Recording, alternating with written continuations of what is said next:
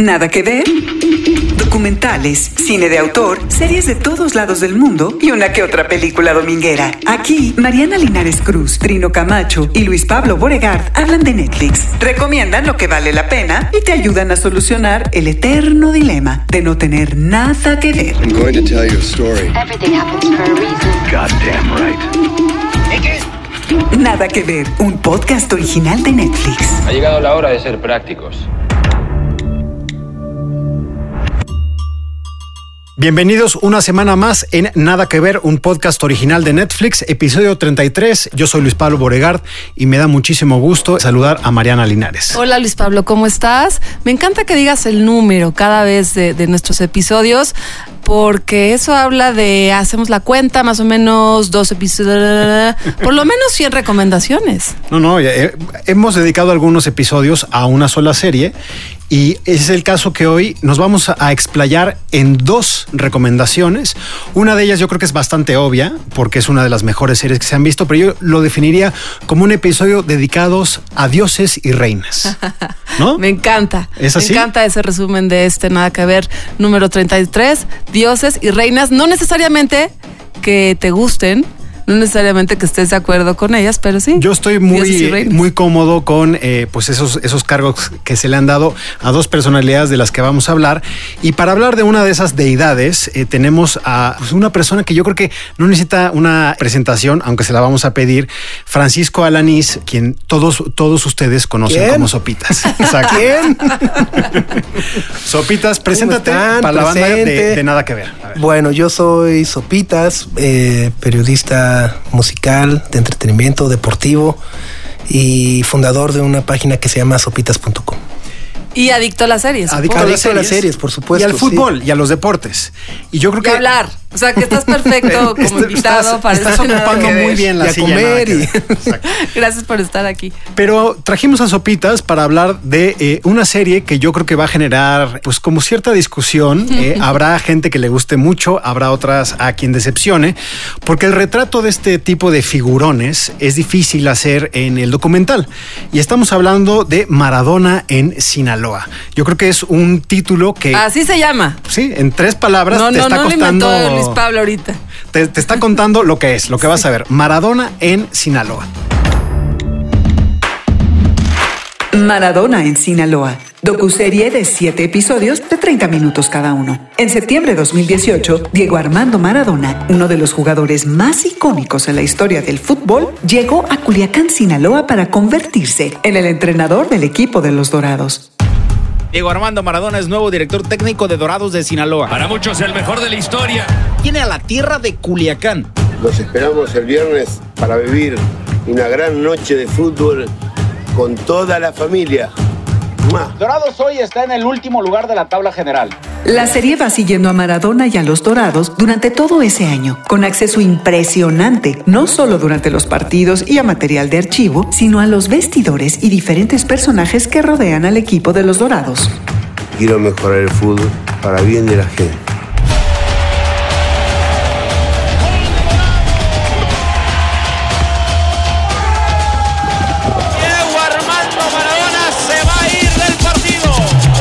Dirigida por Angus McQueen y fotografiada por Guillermo Caldós. Disponible en Netflix a partir del 13 de noviembre.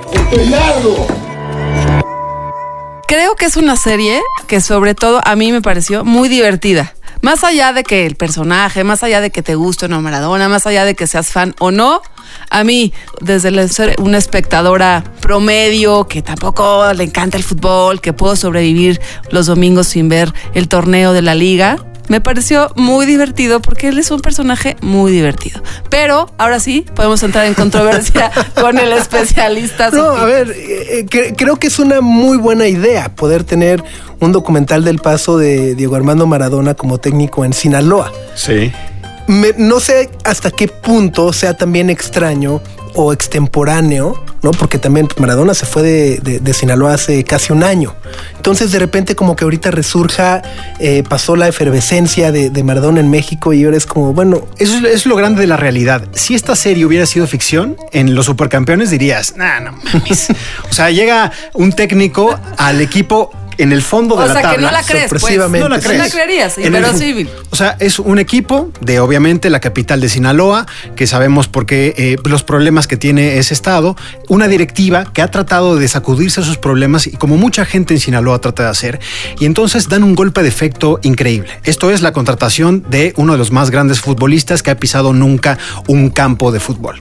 Llega, llega en medio de una polémica. Que lo cual eso ya es un milagro. eso es un milagro. Ya, que no, A. que no tiene demasiado contexto en la serie, no explican. Sí, no, no explican cómo es que lo convencieron. ¿no? O sea, lo único que, que- que dicen es, me habló el representante y me, y me dijo que, que si nos interesaba, ¿no? Le dije pues, que en dos semanas le decía, pero no te cuentan realmente cuál era la motivación de Diego Armando Maradona, a lo mejor de decir, oye, Diego Armando Maradona, la verdad, quiere relanzar su carrera como técnico, quiere sacudirse también la mala imagen que tiene eh, fuera de, fuera y dentro del terreno de juego, ¿no? Con sus problemas de adicciones que ha tenido a lo largo de los meses. Sí, eso, eso no está, pero yo creo que eso, pues quienes si escuchan la radio o leen los periódicos lo sabíamos. Entonces la serie comienza bastante de forma directa, poniendo a Maradona en el aeropuerto de Culiacán siendo recibido con esa efervescencia que dices, ¿no? Él llega, frena un poco y también modera yo, yo creo que las expectativas. Y a partir de ahí se adueña de un equipo que estaba en el penúltimo puesto de la tabla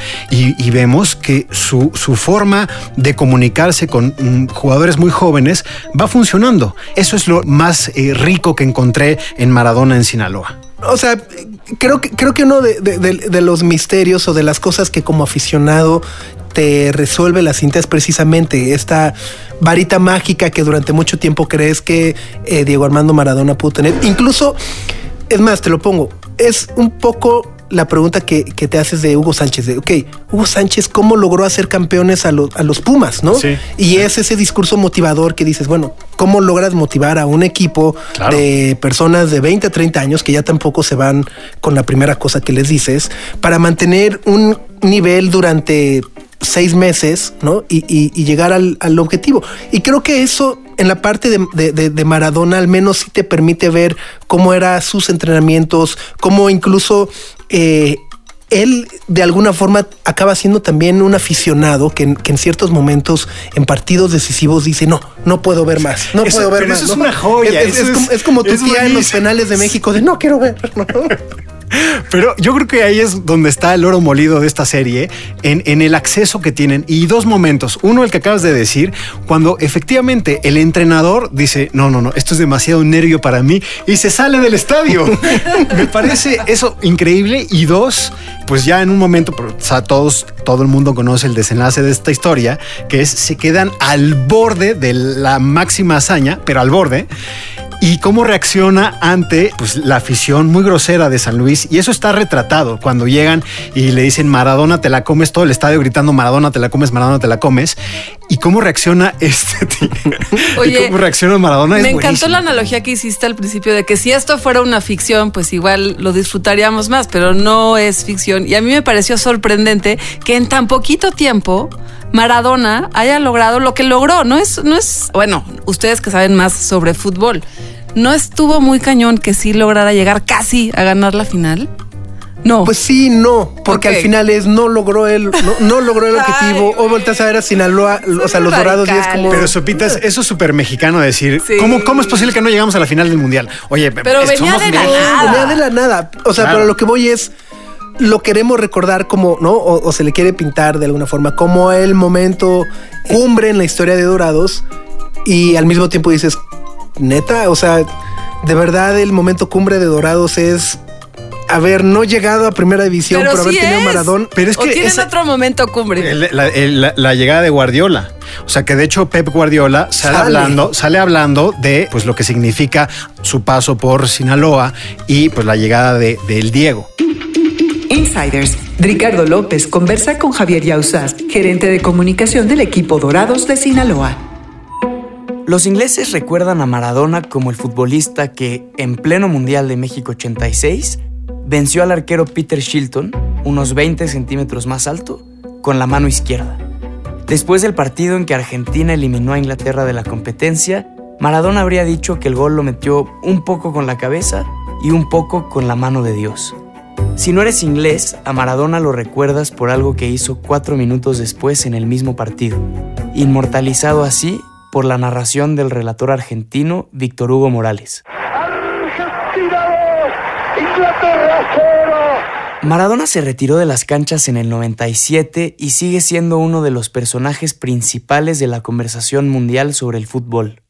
Basta prender un canal deportivo cualquier noche para escuchar debates sobre él, sus jugadas y su polémica vida fuera de las canchas. El, el haber hablado así de, de Maradona era simplemente decir que no tenía rival Maradona, era el mejor del mundo. Uno de los capítulos más interesantes de su carrera fue su llegada a Culiacán, Sinaloa, para dirigir a Dorados, un equipo de la segunda división del fútbol mexicano. Quiero mejorar el fútbol para bien de la gente. Muchachos, no le tengan miedo a tocar la pelota, por favor. Una de las personas que mejor conoció a Maradona en Culiacán es Javier Yauzás. Soy director de, de Mercadotecnia y Comunicación en Club Dorados, el equipo de fútbol de Sinaloa. Javier es 100% culichi. El día que conoció a Maradona, le tocó esperarlo en el hotel al que iba a llegar saliendo del aeropuerto. La primera vez que yo lo saludé le dije, bienvenido, bienvenido entrenador, le dije. Yo nunca lo, lo tuteaba, ni, o sea, siempre se le dio el lugar del entrenador. Cuando hablamos por teléfono, fue muy insistente en que contratar a Maradona no fue solo una estrategia de mercadotecnia para Dorados. Es como el caballo de Troya, ¿no? Que todo el mundo piensa que es que, que quieres nomás circo y de repente ves que el equipo empieza a ganar, que tienes buenos jugadores y que el proyecto va en serio. La llegada de Maradona a Sinaloa se dio gracias a que se alinearon varios factores. Fue a través de un intermediario que, que nos dice, ¿sabes qué? Está, está esta posibilidad. Eh, está, Diego tiene un deseo genuino de, de volver a, a dirigir cerca de casa. ¿Cuál es el detalle de decir cerca de casa? Que él venía de Dubái, ¿no? Entonces no es lo mismo estar en un país con el mismo idioma, los mismos conceptos futbolísticos de, de, de lo que es eh, eh, Argentina, a estar allá en, en, en Dubái con una diferencia horaria de 14 horas, alejado de, de, de muchas cuestiones. Entonces, digamos que, que, que, se juntaron dos proyectos con muchas ganas, ¿no? El hambre de Diego por volver a dirigir eh, eh, cerca de su fútbol y Dorados, pues, de, de sobresalir, de salir del bache, del bache deportivo. Javier recuerda que, pese a su fama mundial, a Maradona en Culiacán lo trataron como un ciudadano más. Te hablo que Diego iba al supermercado y la gente lo, lo, saludaba y le echaba porras, pero, pero, si, pero si Diego va a Nápoles, la plaza de armas se llena de gente, no puede ni moverse. En, en Buenos Aires, Diego no pudiera salir a, a, a, un supermercado. Digamos que la autoestima del culichi o del sinaloense es muy alta. Aprecia al ídolo, pero dice, ok, él es futbolista, él es beisbolista, pero igual yo soy carpintero, yo soy abogado, yo soy este licenciado. Ese, si hay un respeto, no, no, no pasa mucho a, la, a esa, idol, a esa idrola, idolatría y eso hace que las figuras se integren bien a la sociedad. Para Javier Yauzás, lo mejor que dejó Maradona en Sinaloa fue recordarle a la afición, que venía de una muy mala temporada, cómo disfrutar el fútbol. Con eso me quedo, con, con la manera en la que nos enseñó a disfrutar y ver el fútbol y con la perspectiva que nos va a dar a futuro. A Javier le gustó mucho la serie documental Maradona en Sinaloa, que ya se estrenó en Netflix, porque cree que va a servir para que los aficionados del fútbol le tengan más cariño a Dorados. Al menos para mí, la estrategia está funcionando.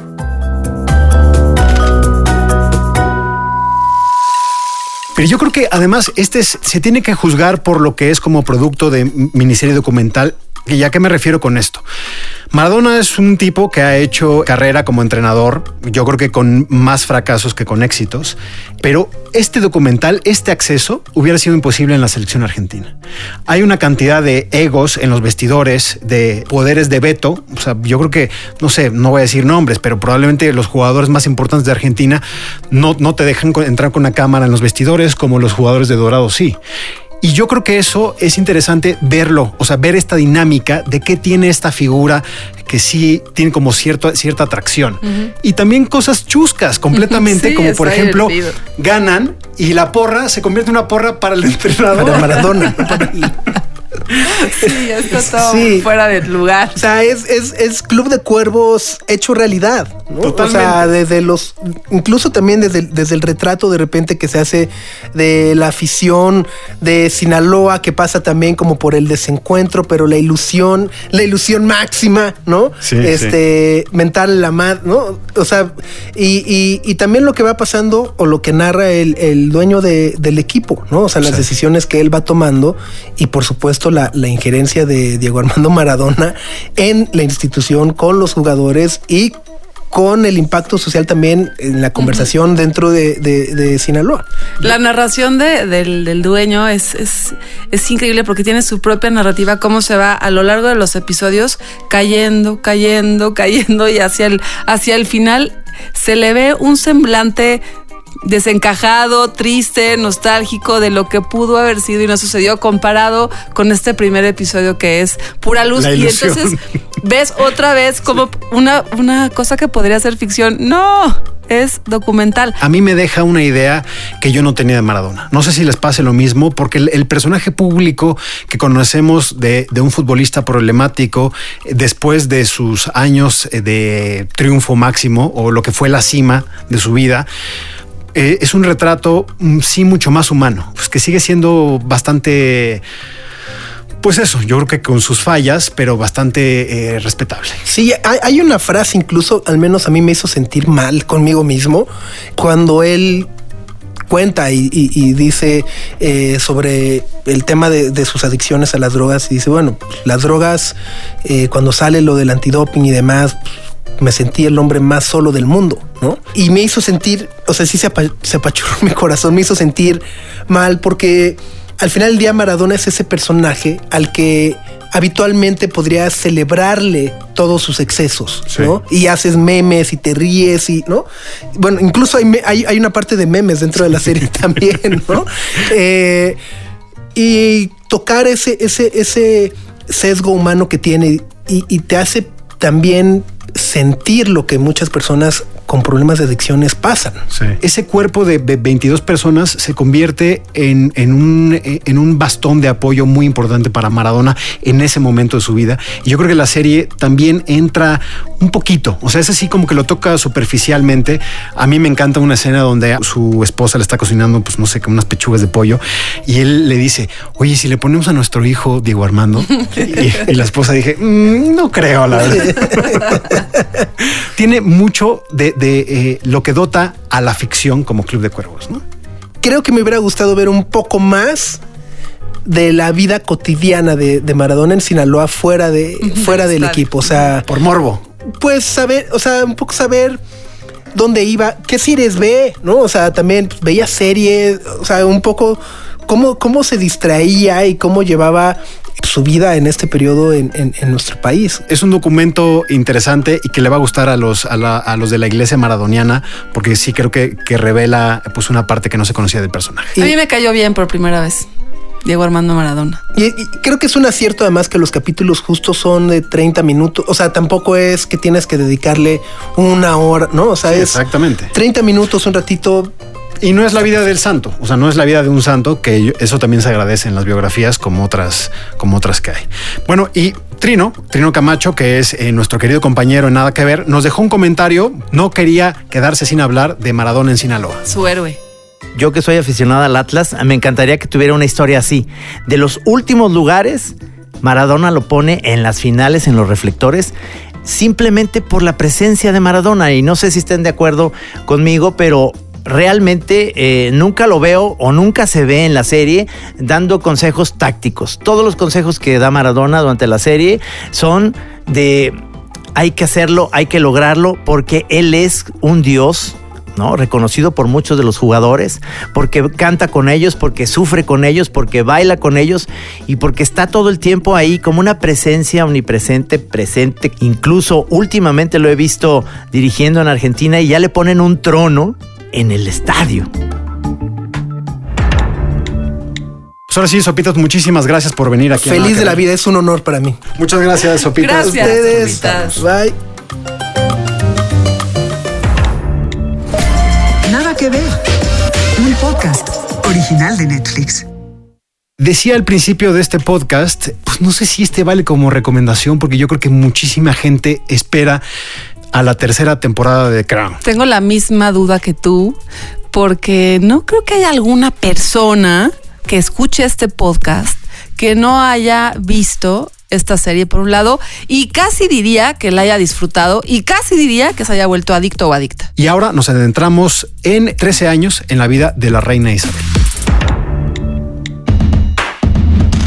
The Crown, temporada 3, serie icónica creada y escrita por el dos veces nominado al Oscar Peter Morgan. Retrata la vida de la reina Isabel de Inglaterra, con 20 episodios de una hora ya estrenados y 10 más en esta nueva temporada. Retrata la intimidad de la realeza británica.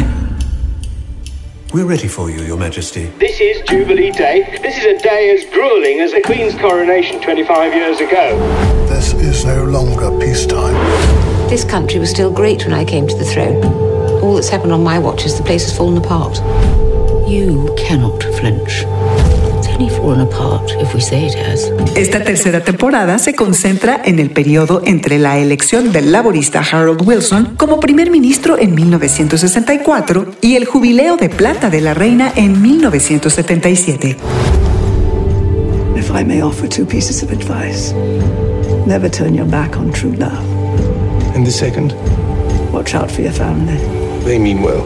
We all have a role to play. You have all made sacrifices and suppressed who we are.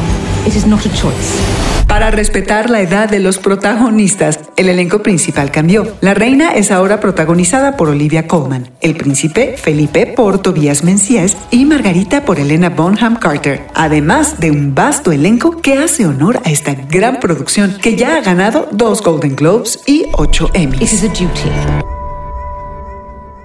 Híjole, Mariana, y yo, ¿sabes qué? Híjole, Luis Pablo.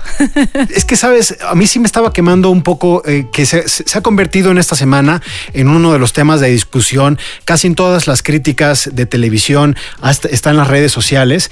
Yo creo que la gente está, digamos, dividiéndose entre qué reina les gusta más. Si la, la Claire Foy, que es Isabel en la primera y segunda temporada, o Olivia Colman, que llega con su Oscar bajo el brazo por interpretar a otra reina, llega a eh, retratar a la reina en una época mucho más madura. ¿Con cuál te quedas?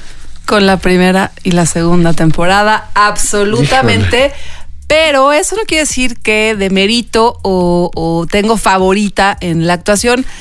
Tengo un sentir con esta tercera temporada y tiene más que ver con un momento en la vida personal, siento, que llega un punto en la vida de cualquier persona de, afrontar el ser adulto, el convertirse en maduro, en dejar ciertas cosas que ya no van a suceder. Y esta tercera temporada tiene que ver por supuesto, como la primera y con la segunda, con la historia política, con la historia de un personaje, pero también con la historia de vida de cualquier persona que es que se enfrenta o se confronta o llega a ese punto en donde pues ya no hay vuelta atrás, hay que ser adulto.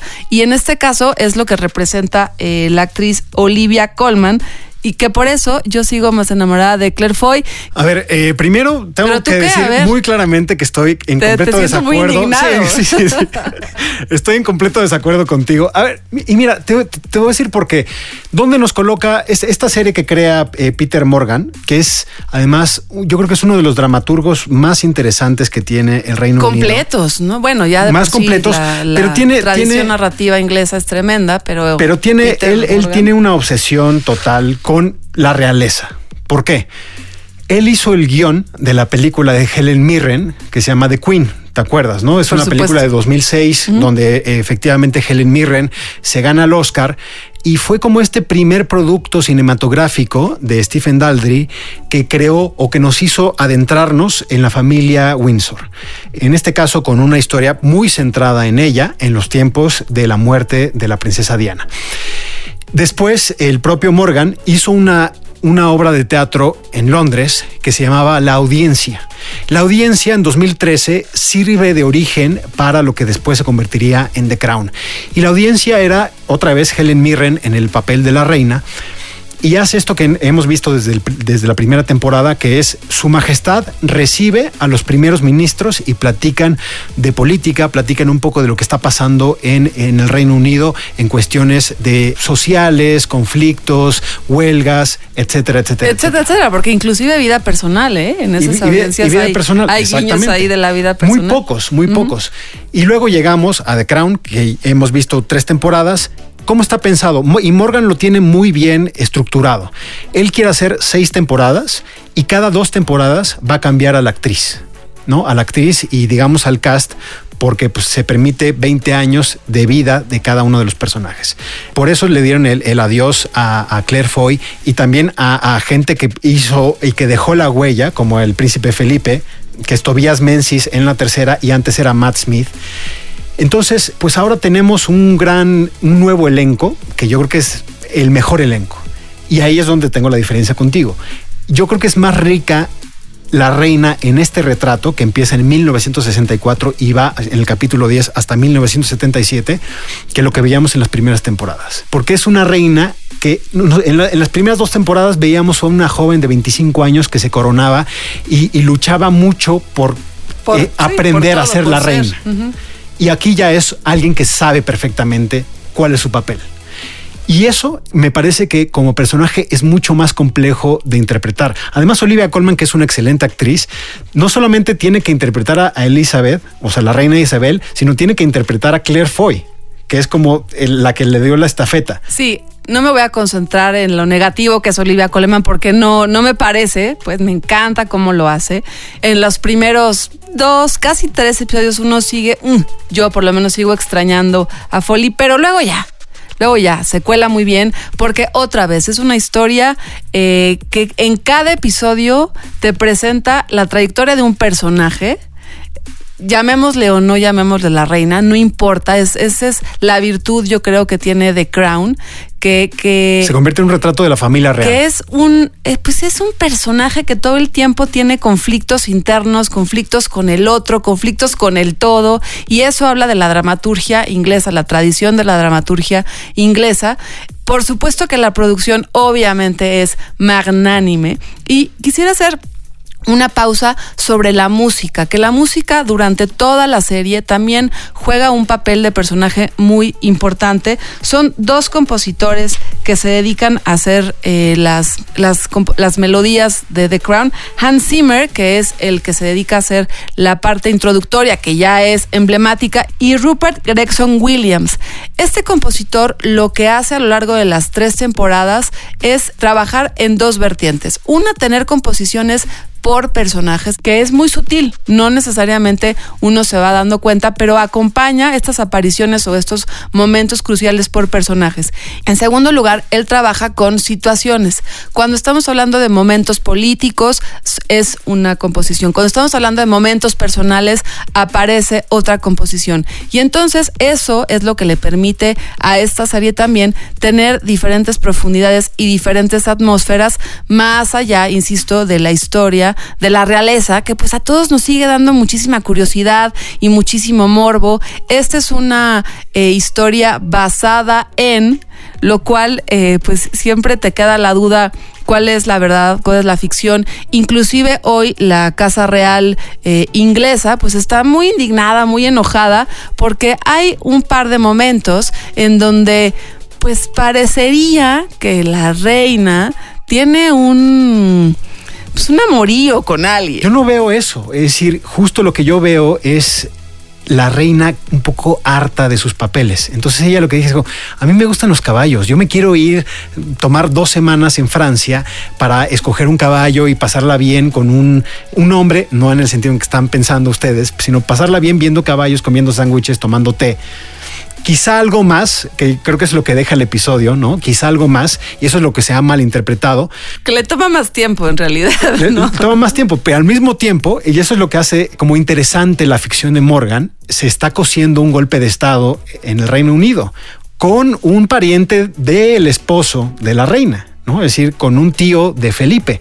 Entonces es, es muy interesante cómo van cruzando estas situaciones y donde vemos a la reina encantada escogiendo sus caballos en París, porque ella lo que quiere es ganar, es ganar, ganar carreras. Pero yo creo que esto es lo que es la joya que tiene. Es decir, ya es, ya es una reina en madurez donde ya tiene el cinismo que marca a la Casa Real, a los Windsor. A mí uno de los episodios que más me gustaron es el, eh, el del accidente minero en Aberfan, que es un pueblo en Gales. Es- es- esto sí sucedió. Esto que dice Mariana de que tú no sabes algunas cosas que sucedieron y que no sucedieron. Esta sí sucedió. Es un accidente que causa pues que una especie de deslave y los, los restos de una montaña sepultan una pequeña eh, locación, una lo- localidad en Gales y entierran una, una escuela. Entonces hubo 116 niños muertos en un accidente. Y todo el episodio es el primer ministro convenciendo a la reina de que tiene que ir allá. Tiene que ir, tiene que solidarizarse con las víctimas y la reina se niega.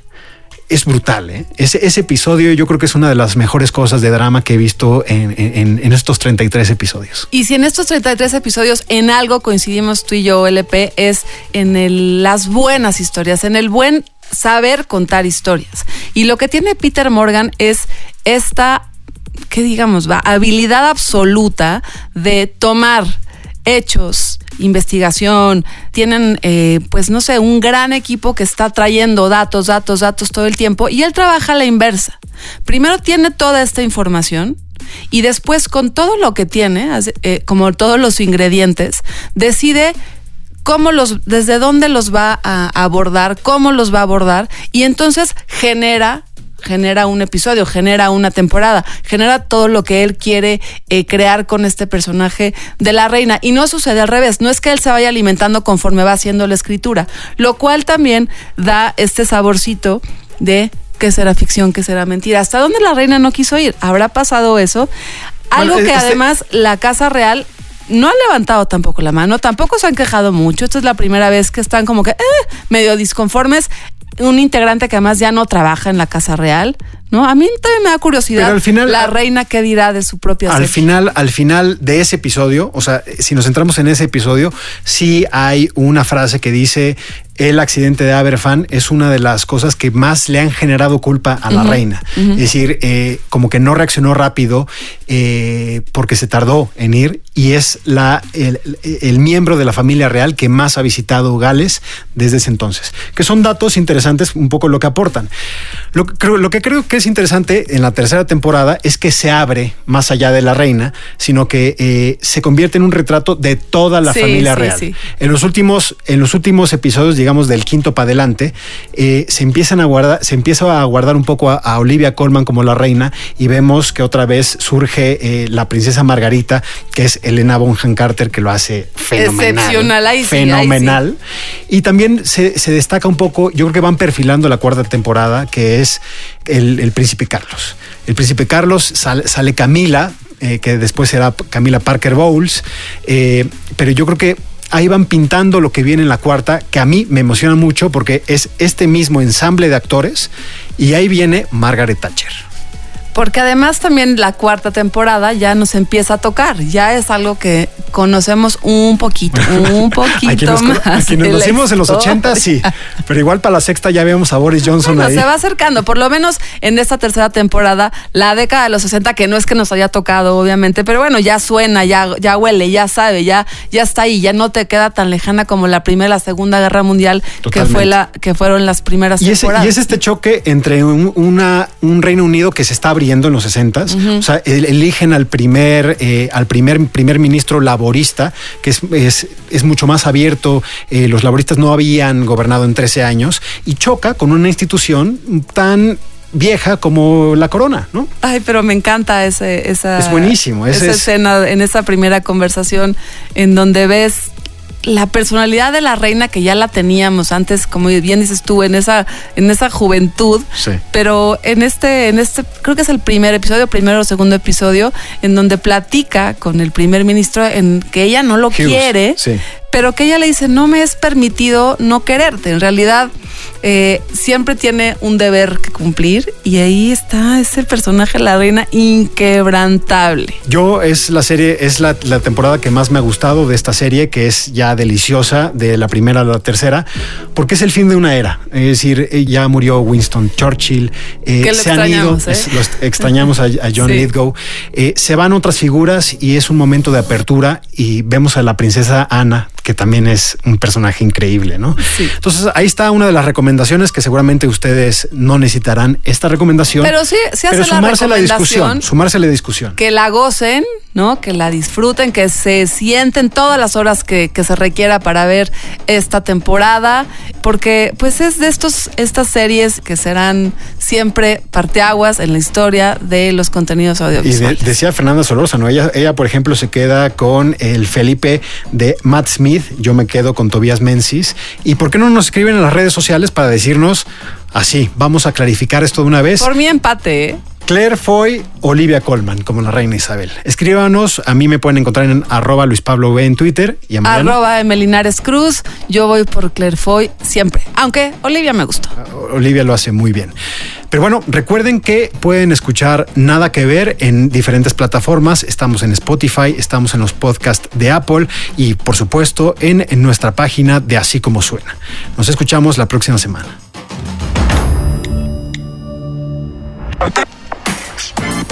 Nada que ver.